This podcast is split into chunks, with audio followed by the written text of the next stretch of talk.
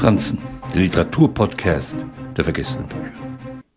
Im hohen Alter in einem Heim soll Haldor Laxness angeblich noch wie ein Besessener geschrieben haben, obwohl niemand seine Sätze zu entziffern vermochte.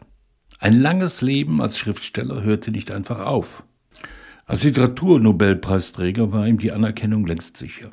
Mit sein eigener Herr und Weltlicht, später mit dem Fischkonzert, hatte er sich in die erste Reihe der europäischen Schriftsteller geschrieben und war gleichzeitig als Anhänger des Marxismus-Leninismus zwischen die Fronten geraten. In einer Zeit, in der die Ismen jene Bedeutung besaßen, die heute die Klimakatastrophe einnimmt.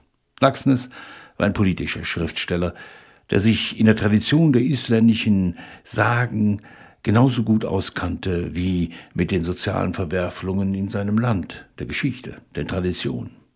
In Atomstation erzählt er von dem amerikanischen Ersuchen, für 99 Jahre einen Stützpunkt auf Island zu errichten und beschwört die Gefahr für das Leben und die Kultur in seinem Land herauf.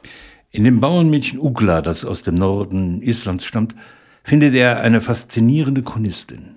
Sie arbeitet bei einem Abgeordneten und findet sich in einer Welt voller Politiker und Militärs wieder deren Macht vollkommen in einer Blase aufgeht, blind für das Land und seine Bewohner ist. Man trifft sich hinter verschlossenen Türen, um im Geheimen ein Abkommen zu schmieden, das das Land beschädigen wird.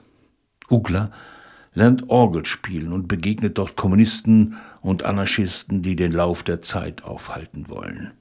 Laxness zeichnet ein feingliedriges Bild einer Gesellschaft, die sich erst noch finden muss mit einer bemerkenswerten, furchtlosen, urwüchsigen Heldin, die das Unüberbrückbare am eigenen Leib erfährt, als sie schwanger wird.